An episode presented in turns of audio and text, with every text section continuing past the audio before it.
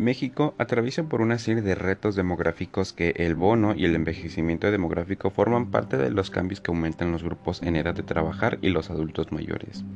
Otro de los retos demográficos destacados en la última década es la migración, que podemos especificarla como el cambio de residencia de una o varias personas de manera temporal o definitiva, con la intención de mejorar su situación económica o social. El Instituto Nacional de Estadística y Geográfica, INEGI, señala que existen tres tipos de migración.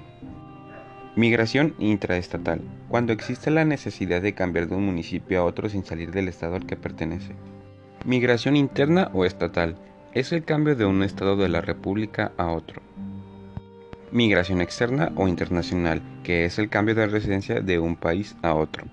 El efecto de la migración en el siglo XXI ha sido más evidente debido a las crecientes desigualdades demográficas, los efectos del cambio ambiental, nuevas dinámicas política y económica, tanto local como mundial, las revoluciones tecnológicas y el mayor uso de las redes sociales.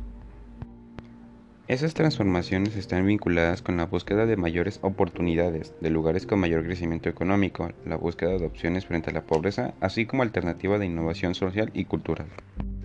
Según el Instituto Nacional de Migración, en las fronteras norte y sur de México se producen cada año alrededor de 360 millones de cruces, documentados e indocumentados, tanto de extranjeros como de nacionales, de los cuales más de 2 millones corresponden a la frontera sur, un 0.5%.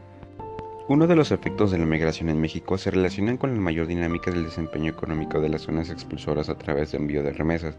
Esta dinámica evidencia el desarrollo económico limitado, la insuficiencia de las vías de comunicación, del desarrollo de opciones educativas y de la generación de empleos remunerados a los sectores de edad laboral.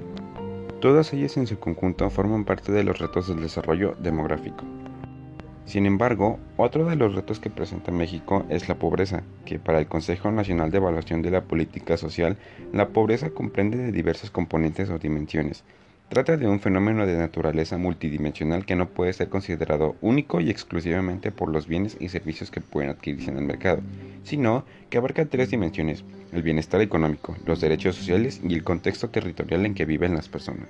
La dimensión del bienestar económico comprende de las necesidades asociadas a los bienes y servicios que la población puede adquirir mediante su disposición de ingreso.